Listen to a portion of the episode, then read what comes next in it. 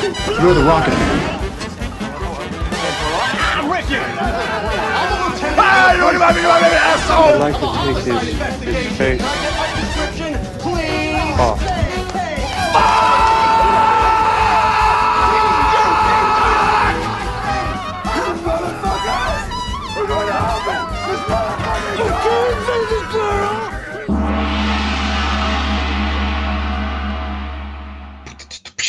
Tá começando o Nicolas.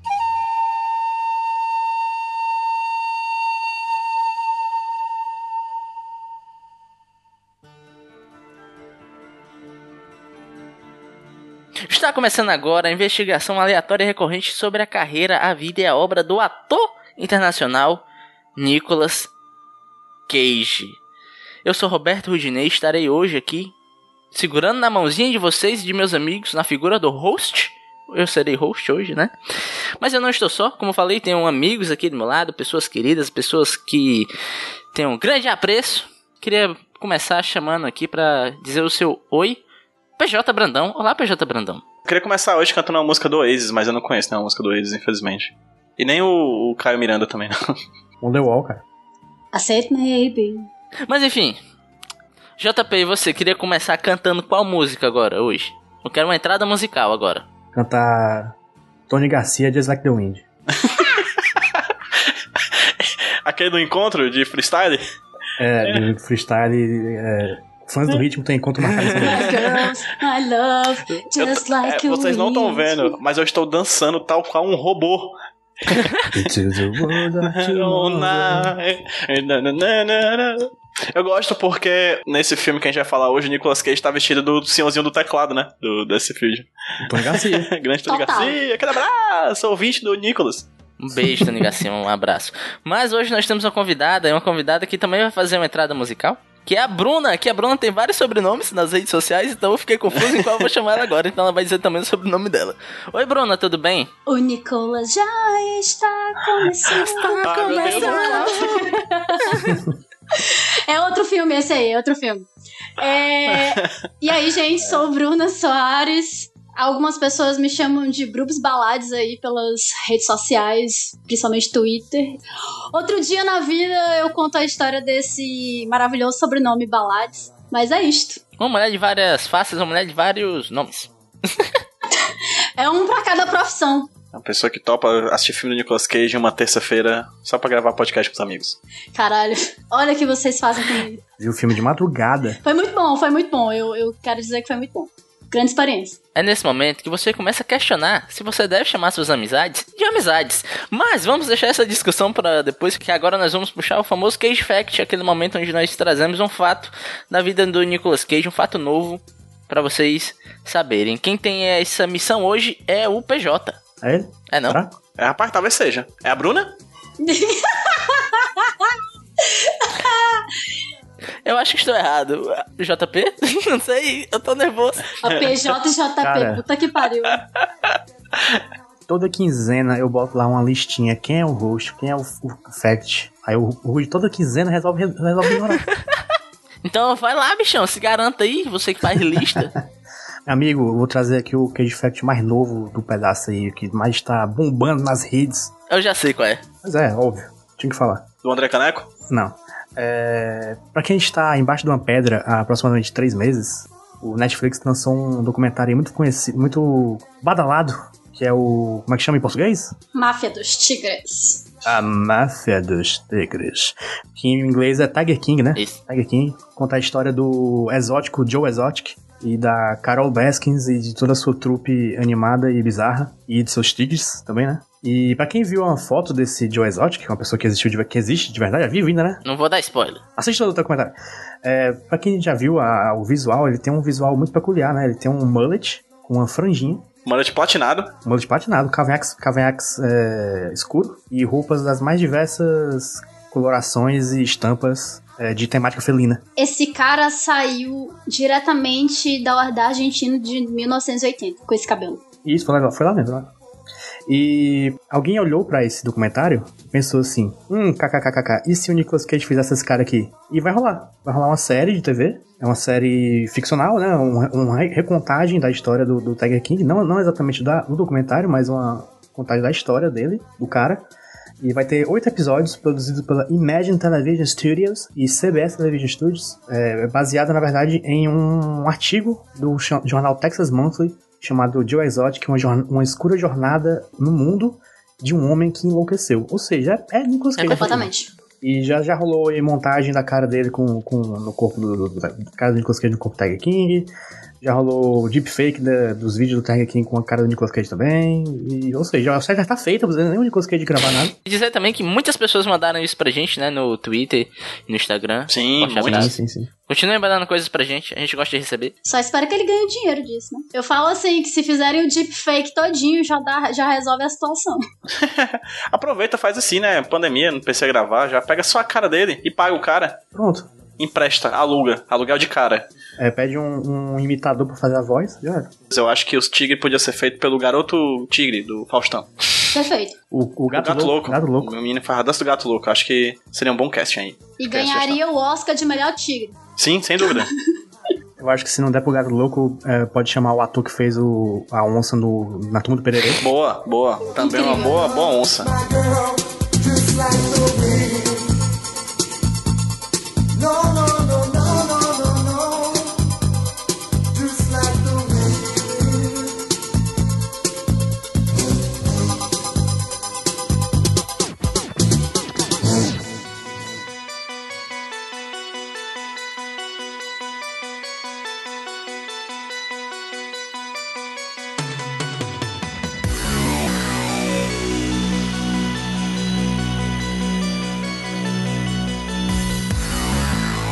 Passar aqui no meu, no meu Twitter aquele vídeo do Lembra do dia 22? Já era! Já era. Bom demais, mano. Bom demais, mano. Hey, rockers! Dia 11, dia 11, dia 11. rock and roll. Tchê rock, tudo pra mim. Tchê é Tchê rock. Tchê, me liga. Quero ser amiga do Tchê. É minha meta de vida agora.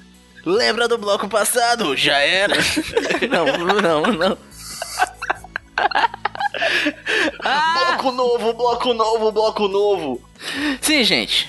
Segundo bloco, né? Vamos falar de um filme. E o filme que nós vamos falar hoje é A Sacada. Filme de 2016. O título em inglês é The Trust. Como é que é a, pron- como é, que é a pronúncia certa, JP? Tu que é meu amigo em inglês. Tu é do Canadá. Essa cara. Meu irmão. putaria.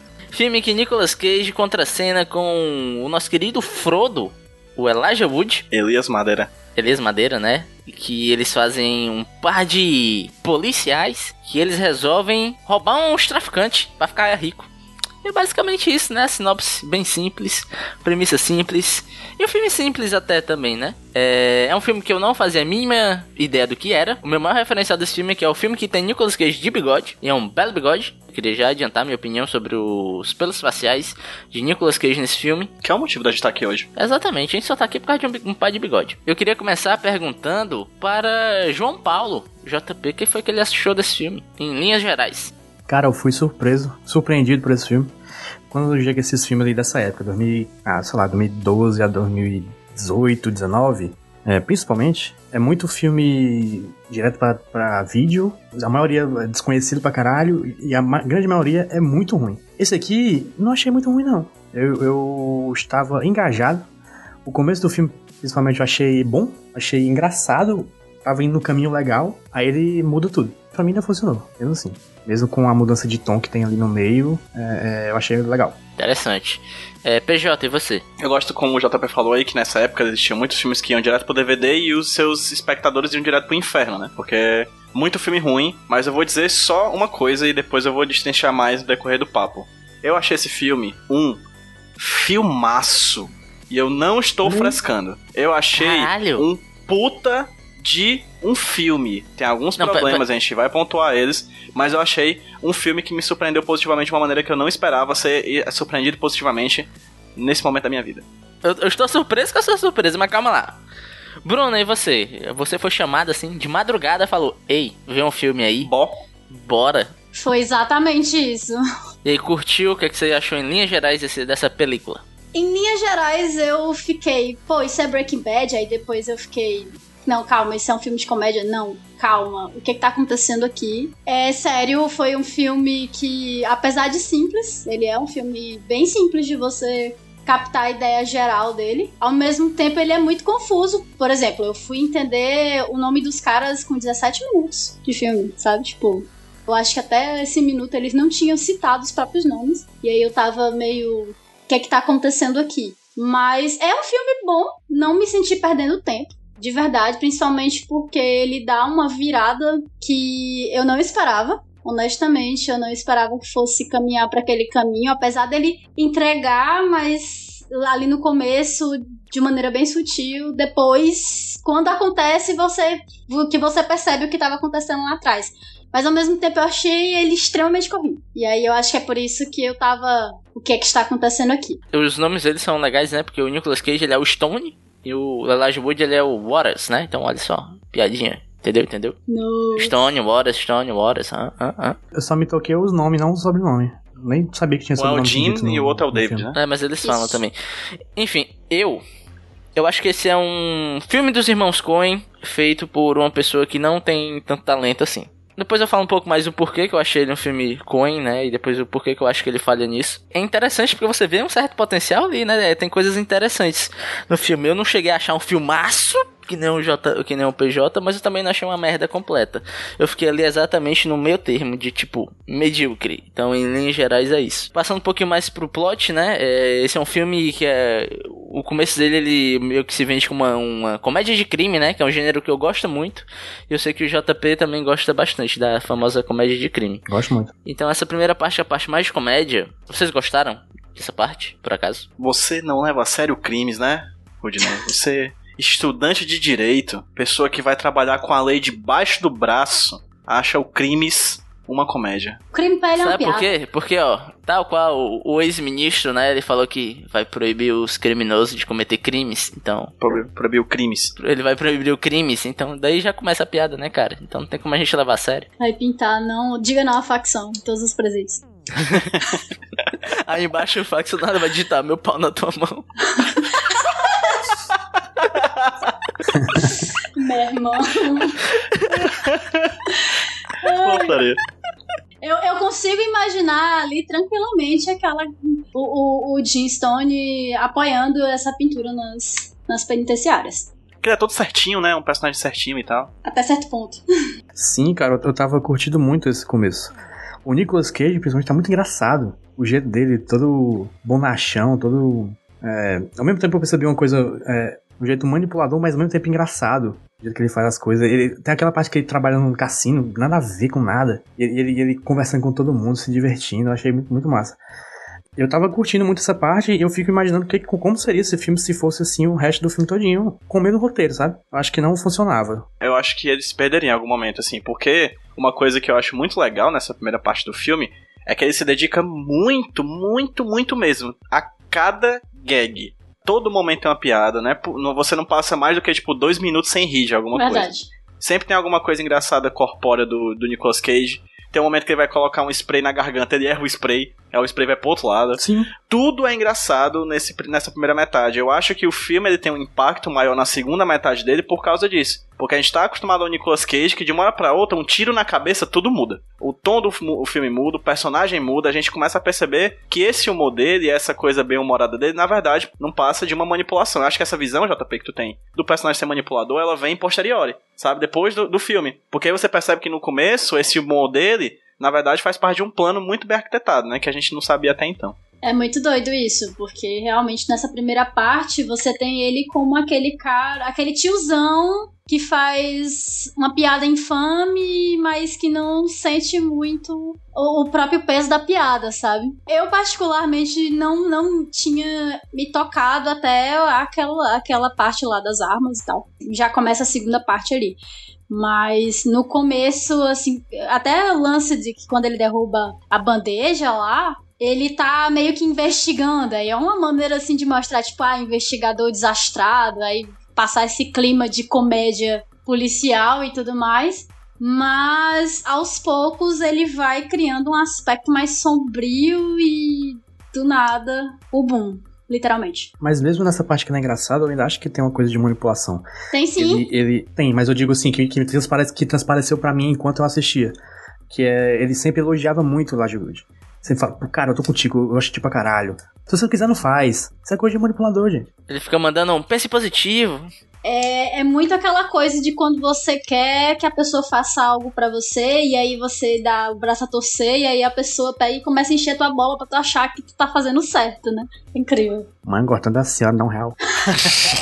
É, mas eu, eu tava muito, eu tava muito nessa, eu tava muito embarcado nessa vibe do, do Nicolas Cage, tanto que ele me, digamos, tu, tu falou que ele manipulou, então ele me manipulou também. Eu tava muito embarcado porque era um tipo de, de tratamento que ele fazia com Eli Wood que me, meio que encaixava para mim nessa proposta do policial bonachão que tá numa, num emprego que ele não gosta, que ele quer ter um pouco de aventura. A gente pensa que isso. é isso. O, no primeiro momento eu pensava que ele queria aventura, ele queria se divertir, ele queria ter uma coisa fora do comum, desse comum em que ele é um cara que é pau mandado pelos seus superiores, né? Ele é um cara que ele tá fazendo uma investigação criminal. Aí chega um cara que diz: Olha, eu quero que tu vá lá na casa de leilões para poder só guardar um cortador de grama que eu quero dar pro meu genro. Vai lá. E ele, tá, eu tava investigando aqui, mas tá bom, eu vou lá. Né? Inclusive, essa cena é maravilhosa, porque tem umas coisas que eu mais gosto nos Estados Unidos, que é os leiloeiros que cantam rap, né? Vocês já viram esses vídeos, cara? É muito bom. Tem uma coisa que eu gosto muito nela também. Tratores John Deere.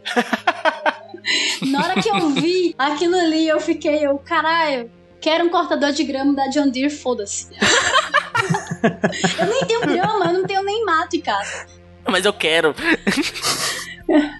Eu moro em apartamento, não cabe nem um cachorro. O cachorro pode ser o trator, pode ser o, Por que o não? cortador de Vou, grama. vou, vou, vou- adotar um cachorro e botar o nome dele de John Deere. Pronto. E eu vou comprar um cortador de grama e vou dar ele o nome de cachorro. Perfeito. E aí eu acho, acho legal, porque no primeiro momento parece essa coisa, essa coisa do, do filme de comédia de crime, né? De, ah, vamos lá, gente, todo mundo, uma coisa meio Homem-Formiga, assim, ah, é divertido, é, é contra a lei, mas é, vamos nos divertir, yay!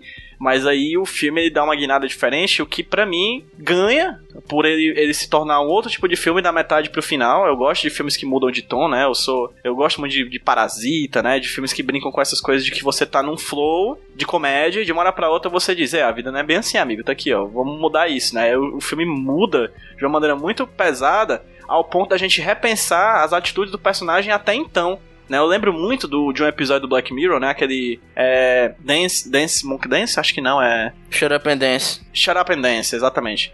Que ele vai, né? Ele é, ele é levado a fazer um, um- um famoso crimes, né? Ele faz vários, o crimes várias vezes. É, no final você descobre uma coisa sobre ele que você muda todas o, o pensamento sobre as atitudes anteriores dele, né? Então acho que esse filme tem mais ou menos a mesma vibe e a mesma pretensão até. Você vai vendo um tiozão que parece que ele só quer um pouquinho de aventura, porque ele já tá ali na sua crise dos 40, 50 anos. Na, na verdade, ele tava num, com um plano muito mais obscuro que vem à tona num momento super dramático, né? Num momento super tenso. E aí, toda a comédia dele transpassa, na verdade, pra gente a ideia de uma psicopatia, assim, de uma sociopatia, coisa de você olhar pra aquilo e dizer, beleza, esse cara é assim, bem-humorado, porque na real ele não tá aí pra vida de ninguém, só pra dele. Dodói da cabeça. Ele é dodói. É engraçado, PJ, porque você tá falando isso como. Isso foi a coisa que mais te fez curtir o filme, foi essa virada de, de clima? Não, não me fez mais curtir o filme, mas foi uma coisa que me fez gostar do filme e continuar gostando do filme que eu já tava gostando até então. Pois é, pra mim isso foi o contrário, porque pra mim foi aí que o filme meio que me perdeu. Porque eu gosto quando você tem essa quebra de expectativa, ou no gênero que o filme tá sendo, ou no tipo de fio que ele tá te passando. Mas isso é uma coisa muito difícil de se fazer, porque você. Se você não for muito cuidadoso, você perde a unidade da sua narrativa, entendeu? Isso foi uma coisa que eu senti que eu perdi nesse filme. Eu tava vendo o filme X com a vibe X e do nada ele me, ele me quebrou pra uma vibe Y. Só que eu não senti que eu tava vendo o mesmo filme. Me quebrou e isso fez eu me perder um pouco dos personagens e me perder um pouco da narrativa. Eu tava até falando dos irmãos Coen, que é meio que esse tipo de comédia de, comédia de crime, isso é uma coisa que eles fazem muito. Mas o que me fez lembrar esse filme foi um filme que saiu em 2016, ou do- não, 2017 ou 2018, que foi o Três Anúncios para um Crime, que é um filme do Martin McDonald, um negócio assim. Que é um filme que trata sobre um tema pesadíssimo, tem personagens detestáveis, só que ele faz tudo isso de uma forma tão homogênea que o humor do filme, apesar de ser um humor que você tá rindo de coisas erradas, e se tratando de um tema tão pesado, parece que tudo habita o mesmo universo. Então, A sensação que eu tenho desse filme é que quando há essa quebra dos personagens, que eu tô vendo outro filme.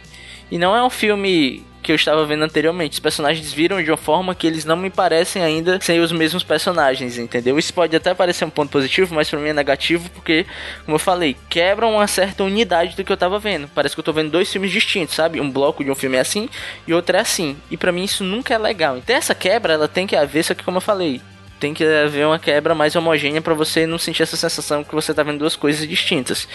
Eu acho até que uma coisa que pra mim não passa essa, sensação, que um, em outros filmes conseguem fazer, como os Coen e tal, é justamente nos personagens, que eu acho que os personagens dão uma virada tão grande, dão uns. É que é? Não é 360 que você volta no mesmo lugar, mas é 180, né? Que meio que me perdeu, eu falei, pô, mas peraí, essa pessoa não era assim, sabe? E eu não tô falando nem do Nicolas Cage, que há uma certa.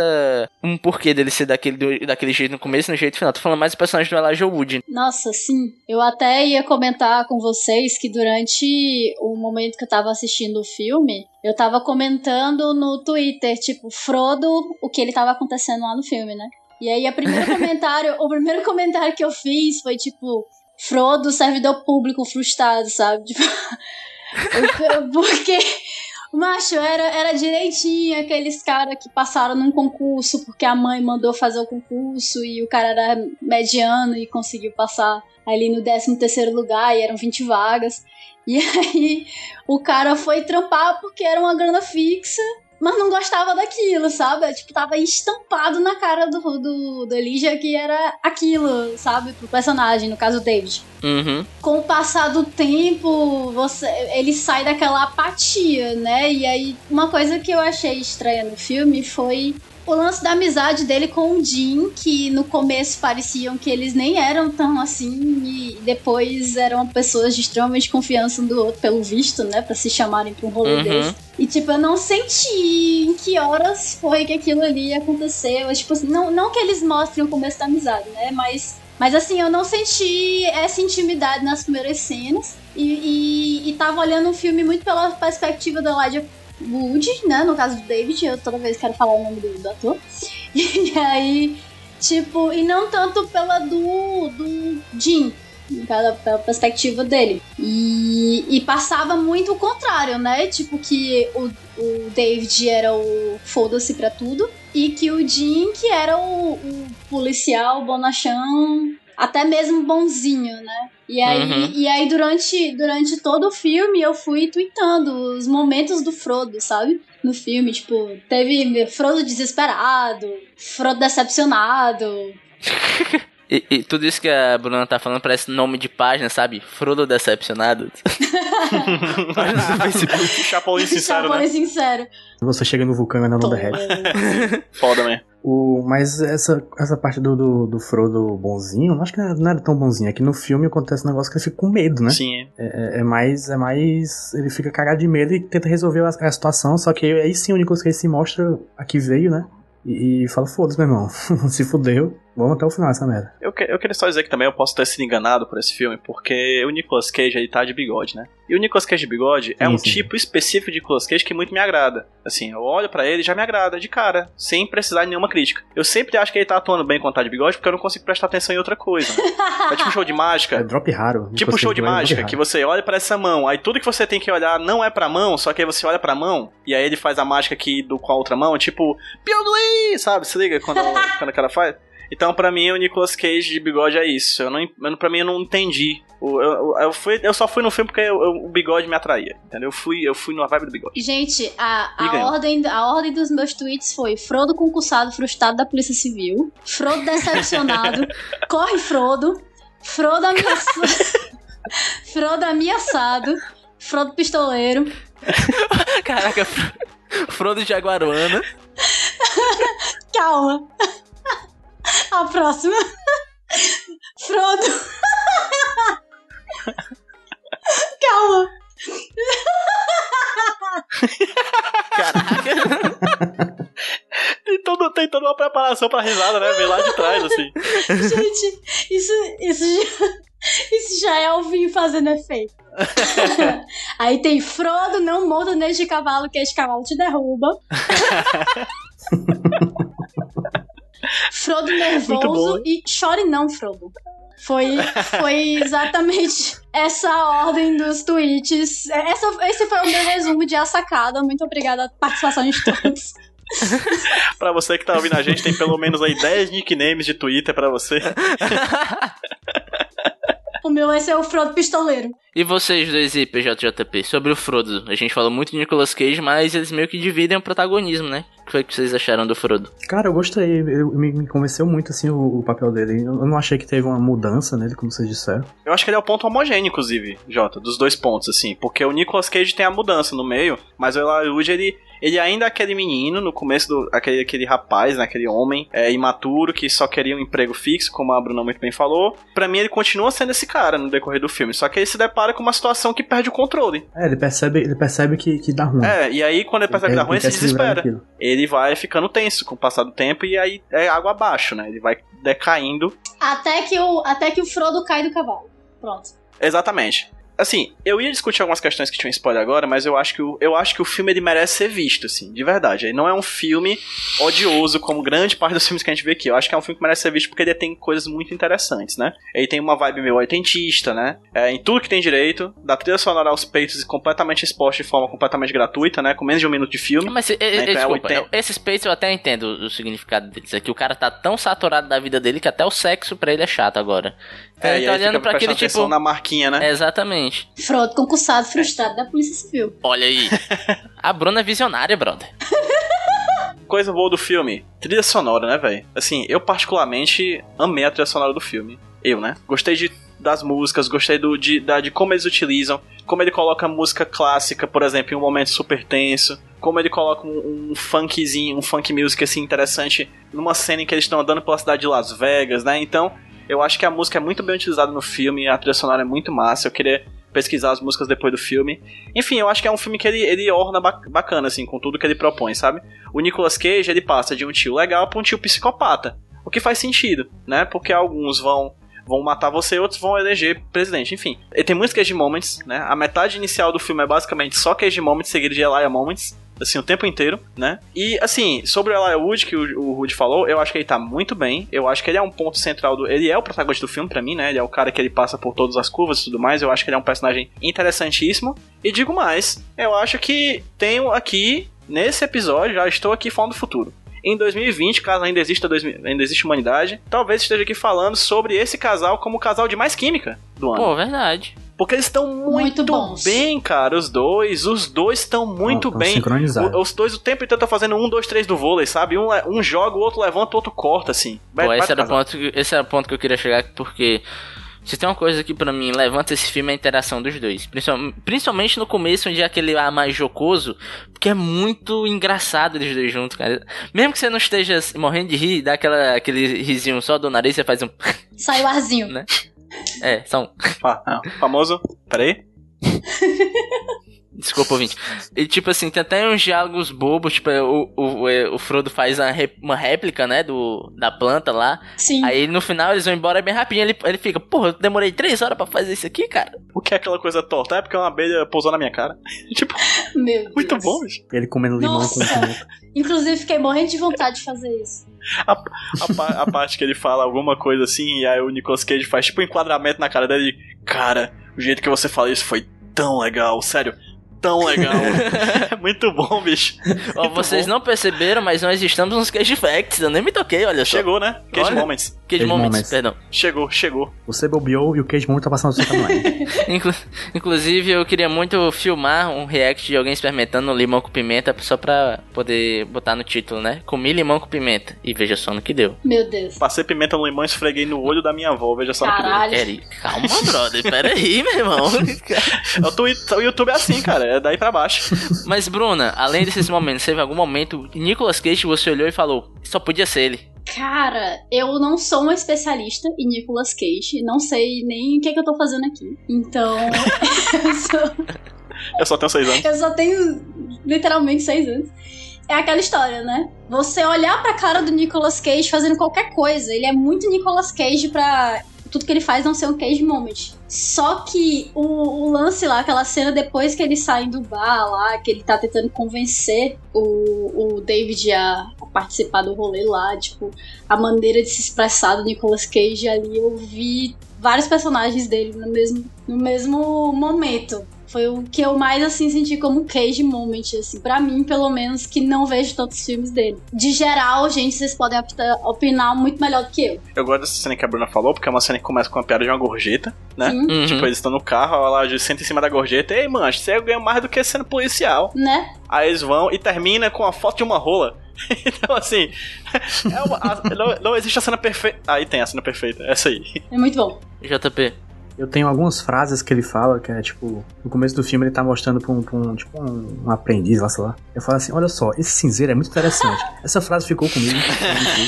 É, é que ele vai mandar o, o cara tá analisar sério. o cinzeiro, porque o cinzeiro era muito, muito importante, era uma coisa muito importante na cena. sim, sim, sim. É, e tem os, os trocadilhos com, com cavar que ele faz. Vários. Ele fala, I fucking, I fucking dig you e you know the drill.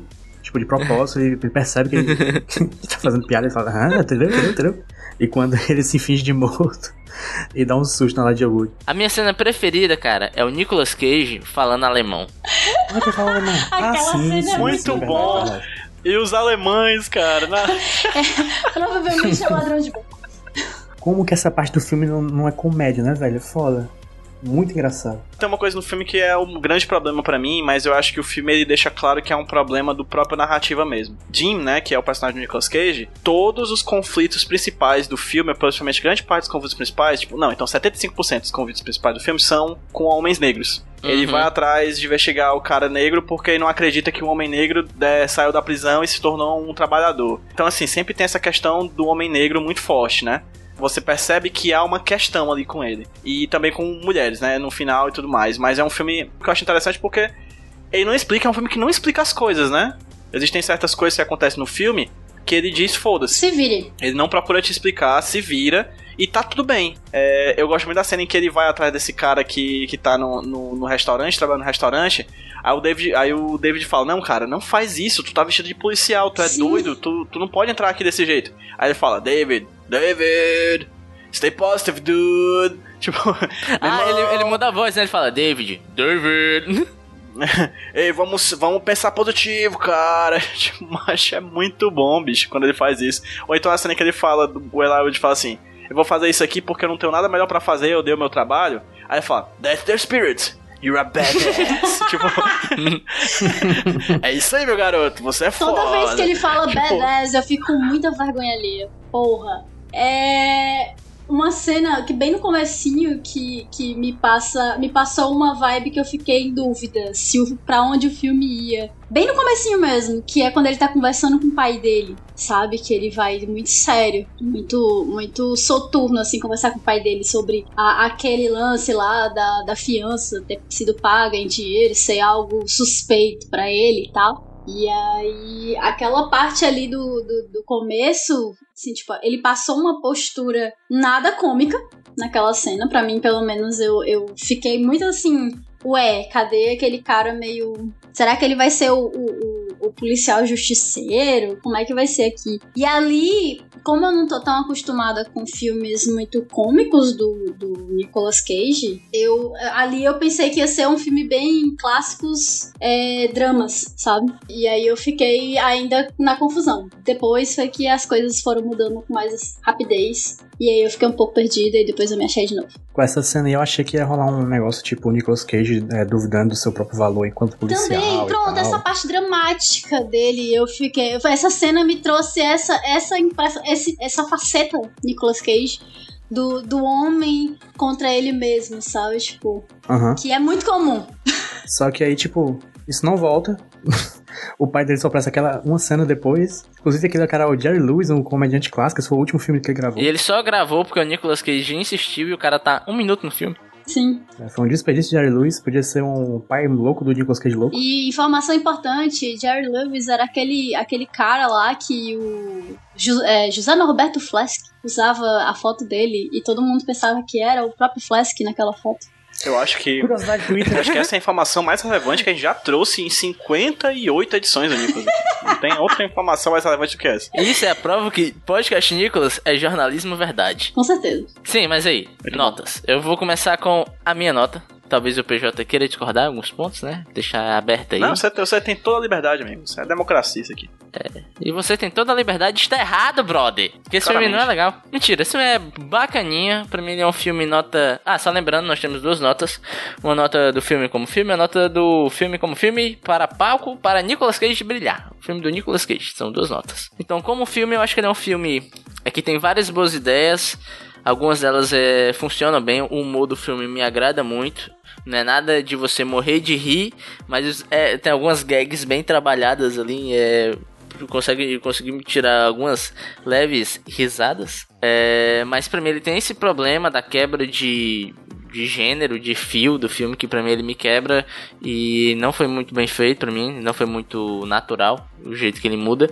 E sem falar que no final do filme, quando ele vai ganhando os contornos mais dramáticos, os personagens que são escritos como pessoas inteligentes, querer que não querer, eles são pessoas que têm ali um certo. Eles não são dois bobões, dois bobocas, são pessoas que têm um certo discernimento.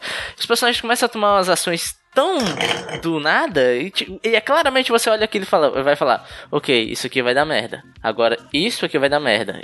E lá no futuro, justamente, deu merda. Porque é muito telegrafado o- o- os pontos finais onde as coisas vão dar errado. É, pra mim, pessoalmente, foi esse o maior problema com o final, né? Além da quebra de, de ritmo do filme.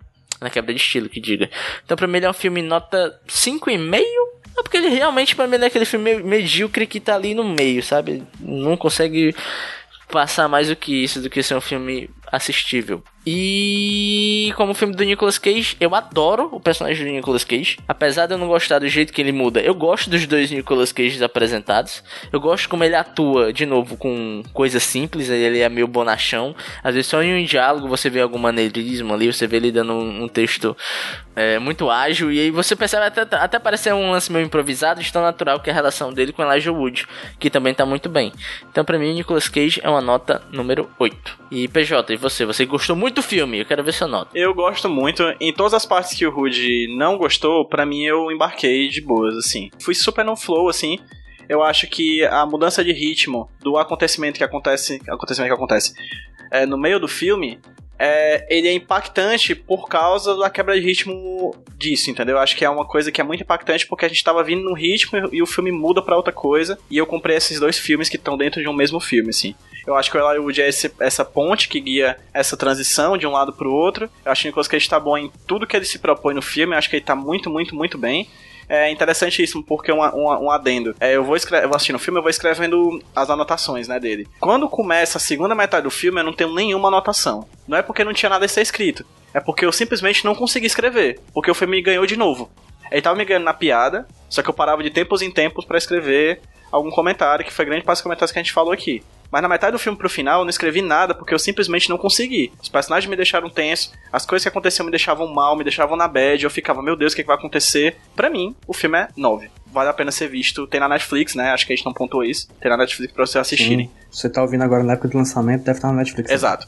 E Nicholas, ele vai do, ele vai do, do tio bonachão pro tio bonachão que pode te matar a qualquer momento, muito rapidamente, e me ganha nos dois personagens. Então, pra mim, é nota 9,5. JP. É pro filme eu dou 7,5. Eu gostei, ele muda do meio, ele muda do clima no meio do final, mas ainda me, me, me manteve preso. Realmente eu queria saber como seria o. Provavelmente seria um filme pior se mantivesse do mesmo jeito do começo do filme, né? Assim, acho que não teria como terminar aquela história do jeito legal. É, a história é clichê, mas foda-se. É, eu achei muito parecido com Breaking Bad.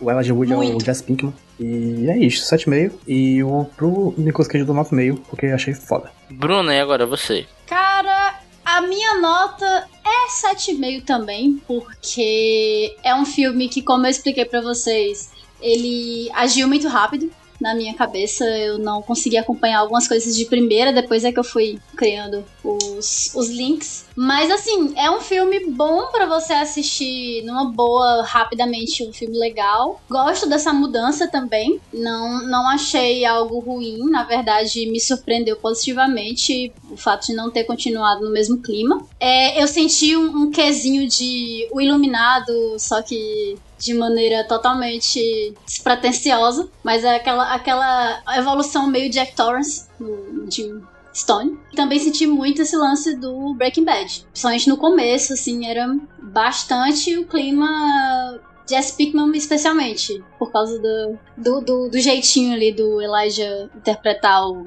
o David. A nota para o Nicolas Cage, em especial, como uma pessoa não especialista, mas que gosta muito do pouco que viu, é de 9,5 também, porque eu Oi. acho que ele foi muito bom em todos os, os momentos dele. Eu, eu consegui sentir verdade. é, atuação verdade no, no, no personagem dele. Tanto é que ele me enganava em alguns momentos, sabe? Tanto- no começo eu pensava que era uma vibe, quando fez a mudança foi justamente por causa do clima do personagem, sabe? Então acredito eu que tudo que ele se propôs dentro do filme, muito bom. Pô, excelente. JP. Notas discrepantes, mas ainda assim um sentimento de união. É, exatamente, olha só. E pro Elijah Wood eu daria 10, pois ele foi um Frodo muito, muito bacana. Eu vou fazer o podcast Frodo. Não é nem Elijah Frodo, né? É, exatamente. E sabe uma coisa que eu percebi? Que eu, eu acho que foi um delírio coletivo a gente achar o Elijah Wood parecido com o Daniel Radcliffe. Nossa, demais. Porque ele não tem nada a ver, cara. Eu nunca achei, na verdade. Pra mim, o Eli Wood ele é o Daniel Radcliffe depois de fumar uma pedra filosofal, tá ligado? JP, médias, temos? Temos sim. É, média do filme 7.3, Boa, boa. média do Nicolas Cage 9.1. Excelente Oh. média. Uma das melhores do ano até agora, Ó. hein? Merecido. Vem aqui no, no, no programa pegar o seu carburador de prata, Nicolas Cage.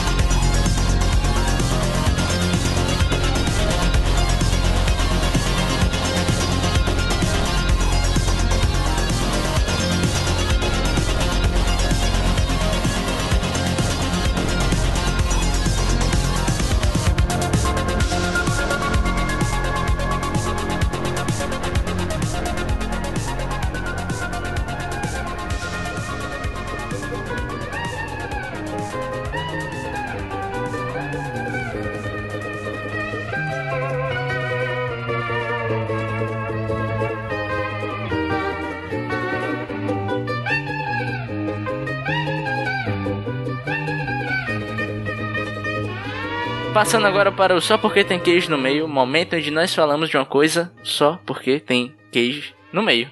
Quem ficou com essa missão foi o PJ. Agora eu acertei. E tô aqui pra continuar no campo semântico da palavra bigode. Belos bigodes, Hum. certo? Queria mandar aqui um abraço pro meu amigo Breno Teófilo, ouvinte aqui do podcast Nicolas e também do HQ Sem Roteiro e de outros podcasts da RIPA, Rede Iradex de Produções Associadas. Queria mandar aqui aquele abraço, por favor, JP. Abraço! Rude, Abraço! Bruna, Um abraço! pronto, tá aqui quatro abraços pra você, Breno, porque você mandou pra mim o só porque tem queijo no meio dessa semana, Olha dessa só. quinzena, semana não, perdão, Emília. Na verdade, uma uma como é? é ah, peraí. Ah, thread. Uma thread. Thread. Thread. Thread. A Fred do Twitter, a Fred, Fred. de um perfil chamado arroba, arroba, arromba Zipper Blues, Z-I-P-P-E-R Blues, só que com três S no final, B-L-U-E, é uma pessoa que claramente não quer ser seguida, né, porque tá muito difícil. Zipper Blues. E aí, a- é uma thread que começa da seguinte maneira: Curiosidades e melhores momentos sobre como foi morar com o Belchior por três meses. Uma thread. Eu li. Ok, gostei de onde a gente está Vou indo. detalhar por aqui como foi essa experiência doida de conviver com um mestre, poeta e músico, e acima de tudo, esse rapaz latino-americano sem dinheiro no banco. E aí ela começa a descrever a vida dela em outubro de 2013, de outubro de 2013 até dezembro, do- de quando ela conviveu com o Belchior na casa dela, dos pais dela. Hum. Eu vou ler só alguns trechos, né? Porque é bem grande a thread, mas vou ler alguns trechos pra nos ambientar e posteriormente o trecho que nos interessa aqui. Tudo começou em outubro de 2013. Eu estava no ônibus vindo de Porto Alegre para Santa Cruz. Ia visitar meus pais. Na viagem só tocava as clássicas do Belchior no meu celular e eu me perguntei onde será que ele tá. O que aconteceu? Que ele sumiu da mídia e ninguém mais fala do Bel. Passei a viagem analisando as letras, pensando em pesquisar mais sobre ele. Eu realmente estava muito curioso para entender o que tinha acontecido. A última notícia que eu sabia dele era do carro que foi encontrado no aeroporto. E aí tem um link para uma matéria do Estadão com a manchete Belchior deve 70 mil reais em estacionamento. Por que não? Por que não dever 70 mil reais no estacionamento? Se for pra dever alguma coisa nessa vida, que seja em estacionamento, convenhamos. Reage a assaltos, você ter mil reais de estacionamento. Exatamente. Exatamente. Ok. Cheguei na rodoviária e minha mãe estava me esperando no carro. Ela me deu oi e ficou ali parada. Não entendi porque não estávamos indo pra casa. Foi aí que ela soltou. Preciso ter uma conversa séria contigo. Te contar um negócio que tu tem que jurar segredo. Eu e teu pai estamos com uma visita um tanto inusitada. Ninguém pode saber que eles estão com a gente. Nesse momento eu brinquei com ela e disse, sem a maior ideia do que estava acontecendo. Estão escondendo o Belchior, é, mãe? Ela, eu ri porque achei engraçado o tom de voz misterioso dela. E ela disse, sim. E aí eu não acreditei até chegar na minha casa e ver um bigodudo alto e sorridente sentado na sala e abrindo os braços pra mim dizendo, Marina, como é bom finalmente te conhecer. Paralisei, me emocionei, ele me contou que já gostava de mim, sem me conhecer porque quando entrou no meu quarto pela primeira vez, vi um enorme quadro dos Beatles e discos do Raul, Pink Floyd e dele próprio. Ele abre aspas aqui. Já me senti à vontade, tão bonito de ver um jovem gostar de Beatles. E ela vai falando e tudo mais. E tal hora, ela diz que ele é um grande influenciador dela fazer a Faculdade de Belas Artes na Universidade Federal do Rio Grande do Sul. Fala um pouquinho sobre Belchior, fala sobre como nossos pais, a música que a Elis Regina gravou, que é, salvo engano, é dele, a composição. E aí ela fala: Além dos Beatles, o Antônio, abre, a- abre ele preferia ser chamado assim, amava Bob Dylan. E me contou do dia que conheceu ele, o Bob Dylan, em Porto Alegre, num show, tomando vinho nos bastidores. Tem a vez também que ele fez uma relação da música Coração Selvagem com um filme de David Lynch, de Ah. mesmo título, com Nicolas Cage e Laura Dern. Uma história de amor cheia de perseguição, dor e violência. Abre aspas. Meu bem, vem viver comigo, vem viver perigo, vem morrer comigo. Ou seja, Belchior fez uma música Pro Nicolas Cage. em homenagem a um filme que tem o Nicolas Cage. Puta que pariu. É, mas a, a música foi para o filme mesmo? Tá só Existe uma relação entre os dois. Então, pra mim, Ah, é tá. canon. Que seja importante é que nos nossos corações selvagens, Belchior está cantando para Nicolas Cage. Obrigado, perfeito, gente, é isso. perfeito, é isso. Né, Eu gosto muito, eu gosto muito de uma parte dessa thread onde ela diz que ele era viciado em vídeo do YouTube. Sim, ele adora vídeo do YouTube. Eu passo o dia inteiro no YouTube. Pô, então quer dizer que hoje em dia ele seria um TikToker? Seria Com um TikTok. certeza. Imagina o Belchior fazendo aquele, aquela, aquela dancinha escrota lá. Belchior TikTok, foda-se. tá aí, outro nome de Twitter. Belchior TikTok. Foda-se.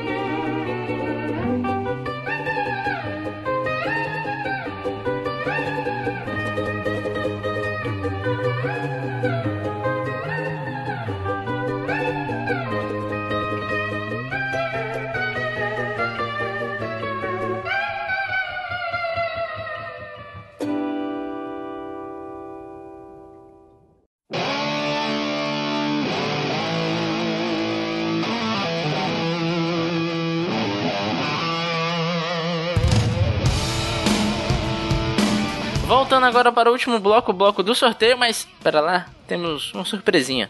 Antes disso, é, queria falar uma coisa importante. Doação para a Yasmine, tem todos os links aí do Yasmine é, está com a doença e precisa de ajuda e vamos ajudá-la, né?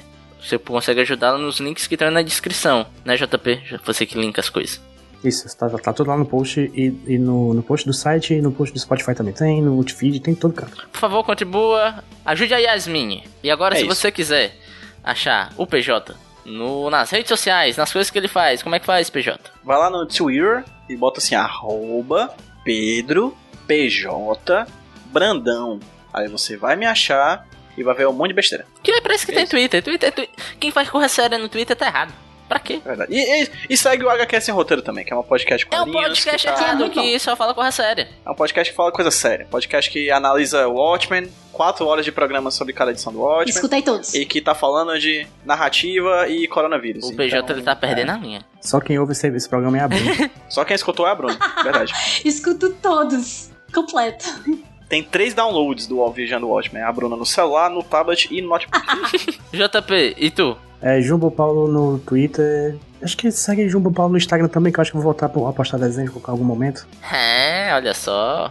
Jogo Paulo no Instagram? Não, né? não é Jogo Paulo? Jumbo Paulo de Instagram de desenho. O outro. Ah, o outro falo. lá, naquele lá, né? Aquele lá é Não é segredo, né? Se você procurar, você acha, mas não, não precisa não. Não precisa. Eu, se você quiser me achar no Twitter, é arroba Rudilonia. E é isso aí. E a Bruna? A Bruna tem muita coisa, hein? Bruna, e você? O que é que você faz nas internets que como o povo pode te achar? Me encontre no Twitter como Brubs Balades. B-A-L-L-A-D-S. Sim, é isto. No Instagram é Joe Bruna Soares. Joe, eu em espanhol, no caso. É, E no YouTube, no canal Música por Bruna. Eu estou começando aí essa vida de virar youtuber de música. Então tem lá um cover já gravado, em breve vão sair mais alguns, todos em parceria com músicos de variados lugares e futuramente músicas autorais também. Então É? é isto, como os meninos já disseram aí nos papos iniciais. Eu trabalho com muitas coisas e estou em muitas redes sociais e em todas elas vocês vão ver o meu trabalho e eu falo o tempo todo do meu trabalho em todas elas. Então é só seguir lá. Twitter, Instagram e YouTube. Por favor, principalmente YouTube. Toda trabalhada no trabalho. Bruno, tu vai cantar aquela música O Nicolas já, está começando. Na verdade, é Vai o ter- Nicolas já está terminando. Eu quero a versão unplugged dessa música depois. Só Fazer uma acústica MTV. Eu vou tentar fazer uma, uma paródia da música inteira. Eu vou assistir o filme e vou tentar fazer um. Boa. vou tentar fazer a paródia do, do- da música inteira. Se alguém além de vocês três vai assistir esse vídeo, eu já não confio. Mas. Mas a gente vai fazer com todo carinho do mundo, porque, enfim, a gente, a gente gosta. Ah, O censo aqui tá dizendo que a gente tem 31 ouvintes, meu irmão. Não é possível que essas pessoas não podem dar um play no YouTube. Escuta podcast, duas horas de podcast, por que não pode dar escutar um Estabilizou no no YouTube? 31, né? Estabilizou, né? Foi, né? Tá. Eu vou fazer mais, mais três pessoas ouvirem, pelo menos esse episódio. Mas aí sai mais três, Bruno. É assim, é... aqui acontece assim. Mas Confiem, confiem. Mas enfim, gente, É. o sorteio do próximo filme. Não vai ter sorteio do próximo filme. Por que, que não vai ter, PJ? O quê? Por que, que não vai ter, JP? Porque o próximo programa sai na Semana dos Namorados. Ah. E vamos fa- falar de um filme de namorado, que é Cidade dos Anjos. É isso aí. Que é aquele filme que o Nicolas Cage é um anjo namorado. É um anjo namorado. É um namoranjo. Eu nunca vi esse filme, então acho que é isso que, que Eu já vi, assim. mas eu não lembro. Eu já vi. E eu gosto. Fica aí, gente. Próximo filme. Cidade. Inglês, inglês, inglês Caio Coppola. I never, never seen again. Vamos terminar cantando. Aerosmith? Tchau, tchau. Vá.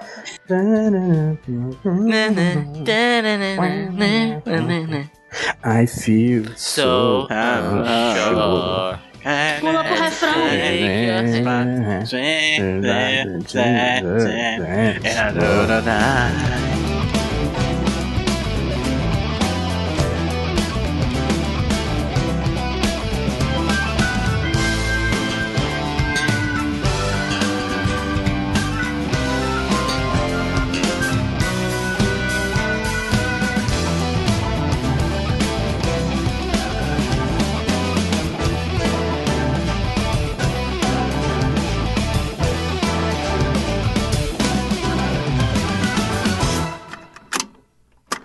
sou o Rudinei e eu editei esse podcast.